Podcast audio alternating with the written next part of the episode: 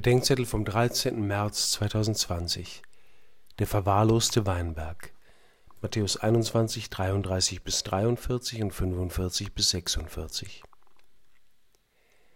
Das Gleichnis vom Weinberg beschreibt die Geschichte von Gottes Werben um sein Volk.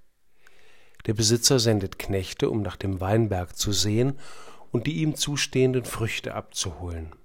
Die Pächter verprügeln sie oder bringen sie um so schließlich auch den Sohn des Besitzers, mit dessen Tod sie den Weinberg in ihren Besitz zu bringen hoffen.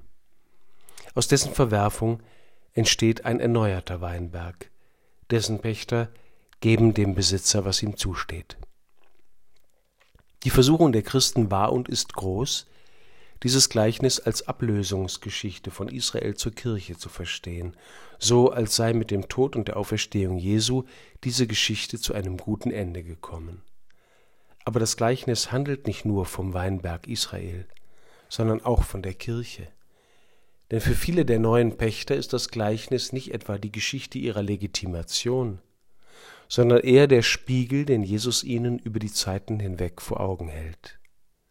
Denn überall dort, wo von Jesus dem Sohn gar nicht mehr die Rede ist, dort ist der Weinberg Gottes bei aller äußerer Ordnung und Effektivität längst verwahrlost und dem Besitzer entfremdet. Noch immer schickt Gott seine Boten und in ihnen seinen Sohn. Noch immer werden die Boten Gottes überhört und verworfen und damit auch Gott, der sie sendet.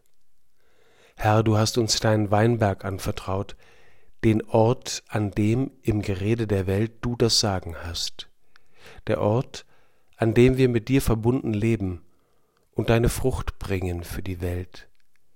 Lass uns wiederentdecken, was du uns geschenkt und auf den hören, den du uns gesandt hast. Amen.